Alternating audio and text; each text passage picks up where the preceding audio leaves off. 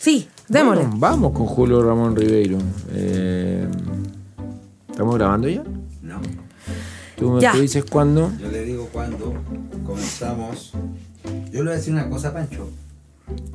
Yo nunca le voy a decir cuándo estoy grabando y cuándo sí. Ay, pero mira, ¿cómo, cómo amenaza así? No, pero está bien eso. Porque si no se preparan. Puedo No, estar grabando. para nada. Puedo estar grabando en cualquier momento. Y la gracia es, es lo espontáneo. Sí, estoy de acuerdo contigo. Pero ¿y si uno dice una barbaridad, Paul? No, No, pero mira, yo creo, yo jamás, creo, Marcela, Marce.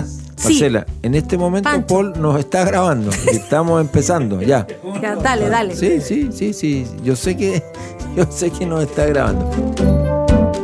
ADN Podcast presenta Cuatro Ojos, un libro que se puede escuchar en un podcast que se puede leer, con Pancho Moat y Marcela Aguilar.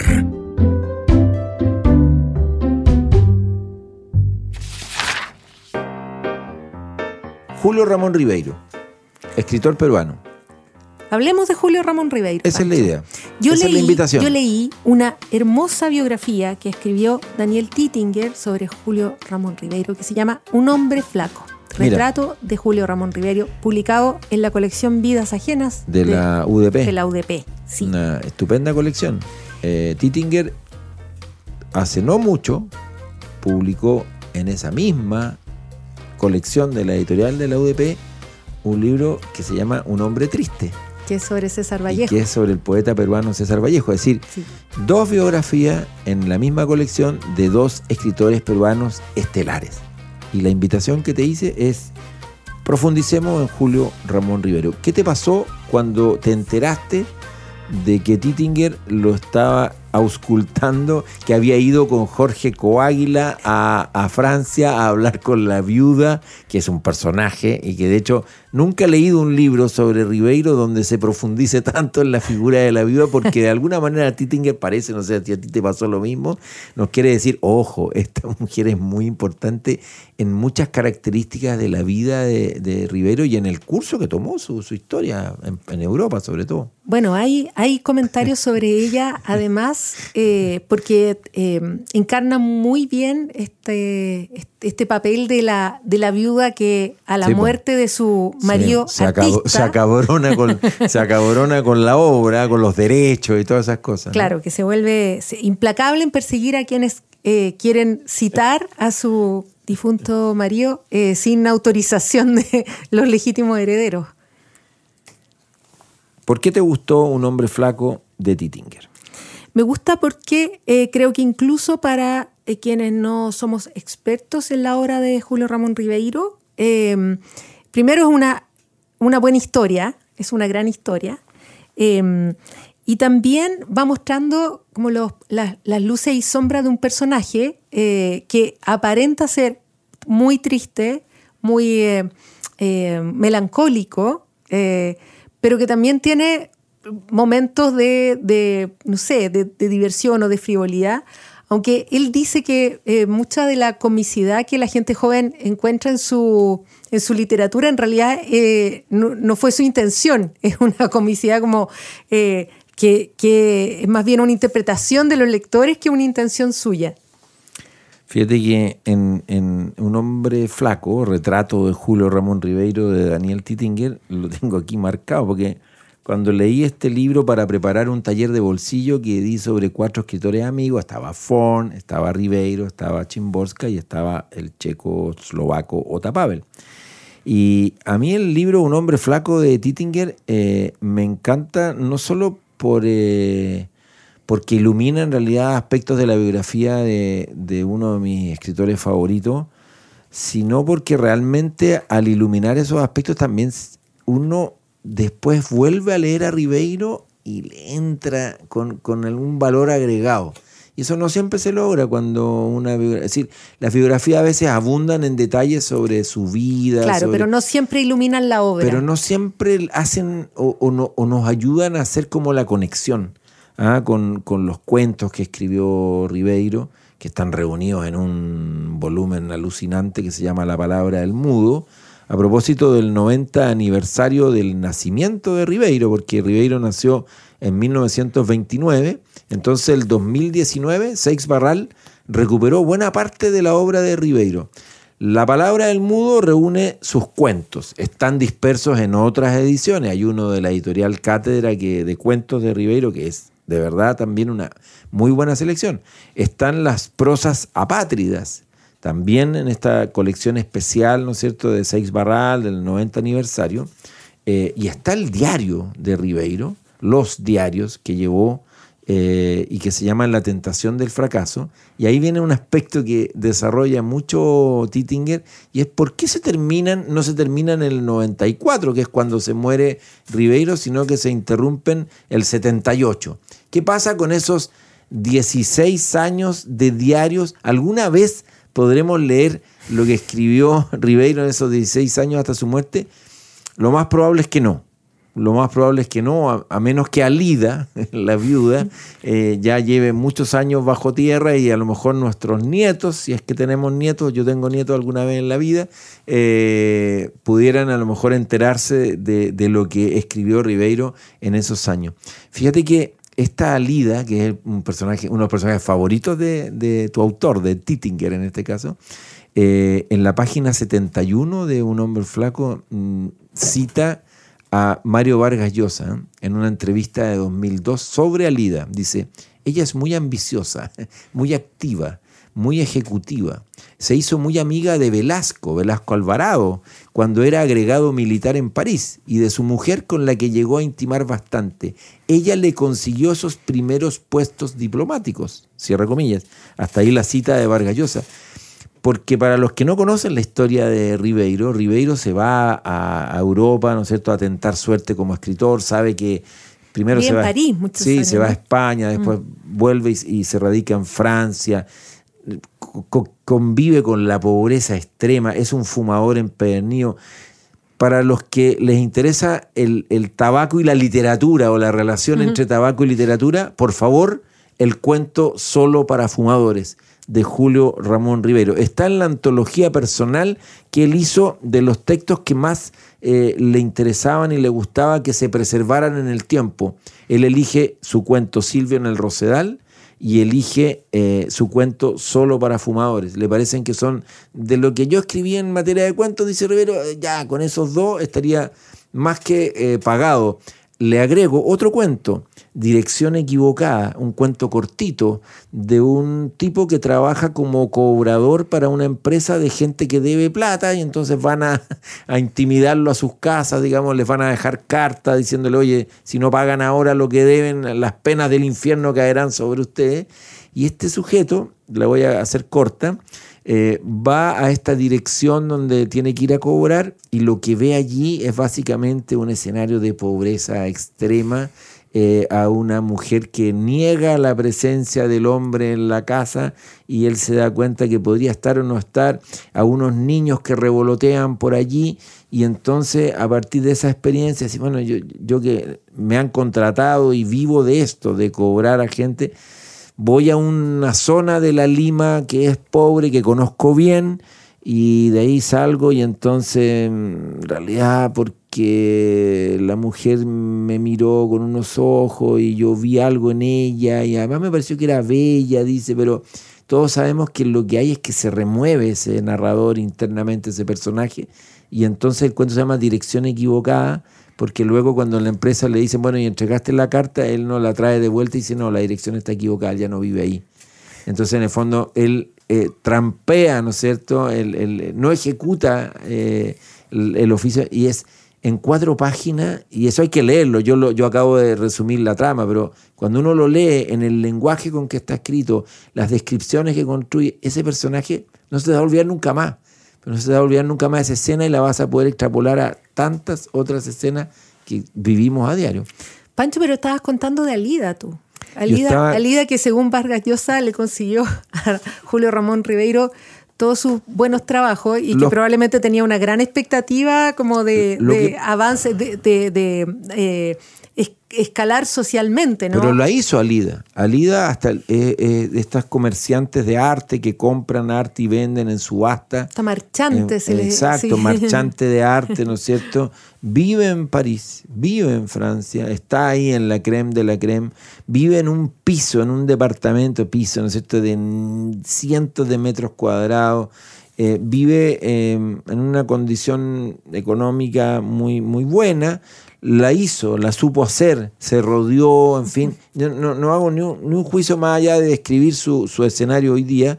Y por supuesto es muy recelosa junto a Julito, su hijo, ¿ah? porque así para diferenciarlo, Julio Ramón Rivero, su único hijo, Julito, son muy recelosos de, de que no se haga ningún tipo de aprovechamiento porque los derechos de la obra son para, ella dice, para preservar el arte de mi marido, pero en estricto rigor sabemos también que es para que, por ejemplo, eh, no se escriba nada o no se publique en diarios en donde aparezca el último amor de la vida de Julio Ramón Ribeiro, que, que lo Que no es salida. Que no es salida porque dos años antes de morir Julio Ramón, él se viene, parece, estamos en la, la teleserie de Julio Ramón Ribeiro. No, pero eh, los dos últimos años de vida él vuelve a su ciudad él vivió desde muy joven en Europa, mm. pero nunca dejó de escribir de Perú. Siempre sus mm. cuentos, sus protagonistas y sus historias eran en Perú, en, en, la provincia y sobre todo en Lima, en su ciudad. Vuelve a Lima y tiene como un renacer en, en, Lima, que es muy bonito. En sus dos últimos años ya está enfermo. Él es un sobreviviente, además, de un cáncer de estómago. Tuvo, claro, él tuvo un cáncer. Primero lo operaron en el 73. O sea, ahí estuvo a punto de morir. Tenía poco y, más de 40 años. Y nadie sabe cómo. Se recuperó sobrevivió. de eso, sobrevivió.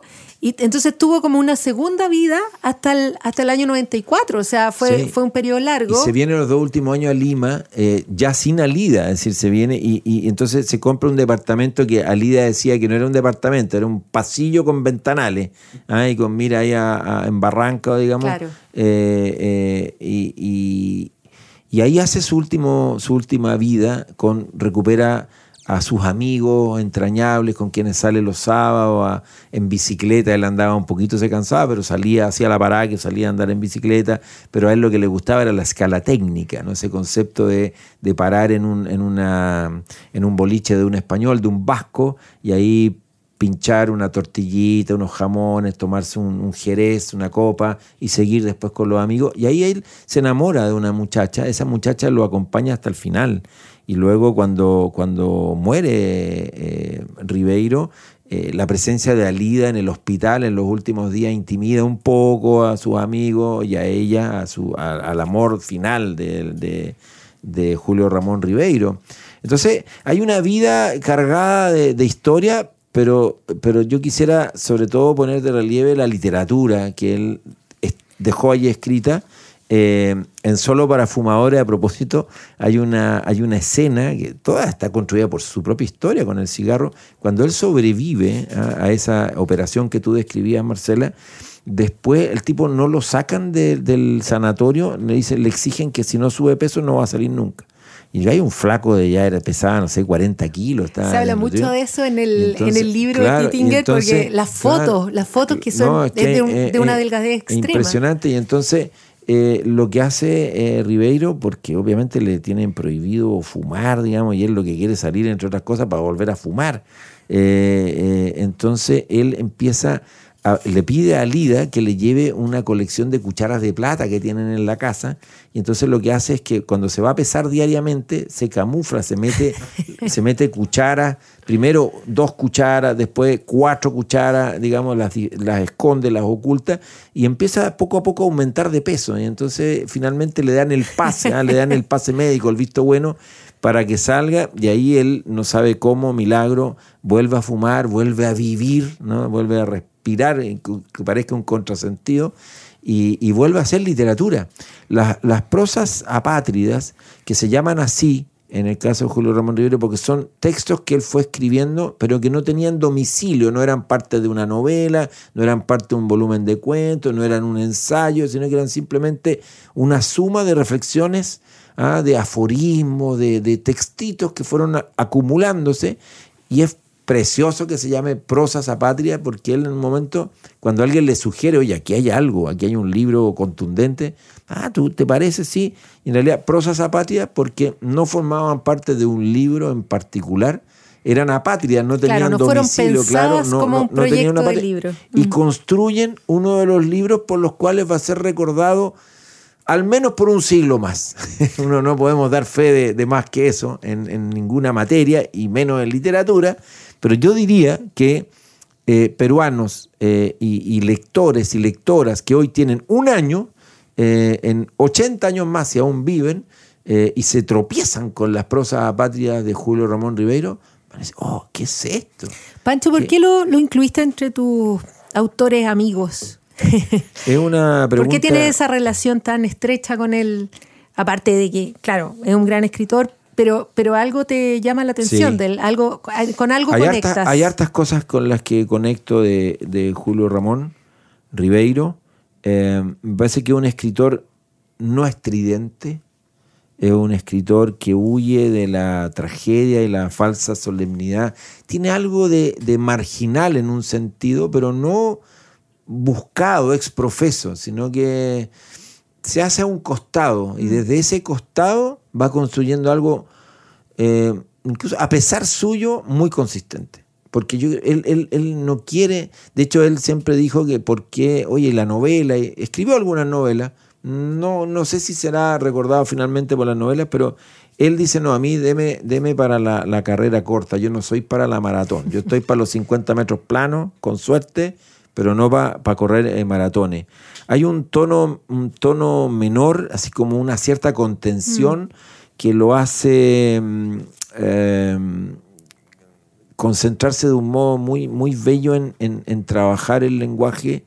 Hay un amor a, a su tierra, pero amor genuino, a sus personajes, a los habitantes de esa ciudad, eh, no para eh, idealizarlo, sino para tratar de retratarlos porque en ellos él también se busca a sí mismo. Eh, él alguna vez escribí una cosa muy ridícula, pero que yo creo que lo, tratando de pensar sobre esto, Marcela, eh, sus personajes son como unos náufragos que, que en realidad no tienen ni mar ni embarcación. Y sin embargo su condición de náufragos permanece. Entonces, ¿qué es lo que hay ahí de misterioso que los hace eh, saltar a la, a la mar y, y- y permanecer aunque no haya ni agua ni, ni embarcación? Eh, Pancho, tú que lo, lo has leído y lo has seguido, eh, ¿tú crees que había en él como un anhelo de retornar mucho antes a, a su país, a su patria? es un misterio eso. ¿eh? Mm. Es muy probable que sí. Es muy probable que sí. Alida lo retuvo. No sé. No, no, sabemos. No. Alida nos va a demandar, Pancho, por este capítulo. No, no. No, no hemos dicho, no hemos dicho nada que no se ajuste a, a los hechos, ¿eh, Marcela. Eh, fíjate que eh, hay, un, hay un libro de ensayos que, que, que lo- de primero lo sacó la UDP, pero no, no en una versión completa, La Casa Sutil y otros ensayos, no sé cómo se llama. Eh, y, y ahora se llama La Casa Sutil, es una edición que salió el 2022 por Alfaguara en Perú eh, que reúne como todos los artículos que fue escribiendo sobre literatura, sobre escritores. Es, es- fantástico para, mm, para, para internarse también en su modo de mirar, muy influenciado por escritores franceses del siglo XIX, ¿no es cierto? Stendhal, después por, por, por Proust en los comienzos del XX. Fíjate que de, de Rambaud, digamos, ¿no es cierto? Cuando lo, lo piensa, dice, pues el estilo, eh, en un ensayo que escribe sobre Rambaud, pues el estilo, como dice Proust, no es cuestión de técnica, sino de visión. Eh, es decir, en ese Claro, la sentido. mirada. eh, claro, hay algo en, en el mirar eh, de, de Ribeiro que es lo que, que a mí me, me encanta. La existencia como algo absurdo, apenas comprensible y, sujeta al azar. El, el escepticismo como un ingrediente básico de la lucidez. Eh, todos esos elementos yo creo que van construyendo a un eh, autor que yo creo que son esos escritores y por eso quizá eh, esa galería de amigos así como inmortales que quiero que me acompañen siempre y que uno los vuelva a leer, porque son esos amigos que primero ya a esta altura no te piden nada a cambio, eh, sino que simplemente eh, te acompañan y uno no dejo, yo en este caso, no dejo de agradecerle que exista, que estén sus libros ahí, que incluso se vayan ajando con los años, pero todavía nos permitan seguir leyéndolo. Me encanta regalar eh, libros de Ribeiro si tengo la posibilidad a alguien que sospeche o crea que, que lo pueda valorar o que le puedan pasar cosas con él. Y yo creo que cuando te, te sugerí o te invité a que lo citáramos en este pequeñísimo y modestísimo espacio de Cuatro Ojos es como también por, por eso, ¿no? Para disparar, ¿ah? para dispararlo, para ponerlo en movimiento, para hacerlo circular, para que aquel que nunca escuchó sobre ese peruano flaco llamado Julio Ramón Ribeiro lo busque, lo navegue, vea que hay en YouTube unos documentales cortos e increíbles en donde sus amigos hablan sobre él, hay cosas realmente hermosas y por supuesto y lo más relevante que lo lean tranquilamente eh, porque se pueden encontrar allí con una sorpresa fantástica. Oye, y una invitación también eh, en este mismo espacio a leer eh, los perfiles que ha publicado Daniel Tittinger.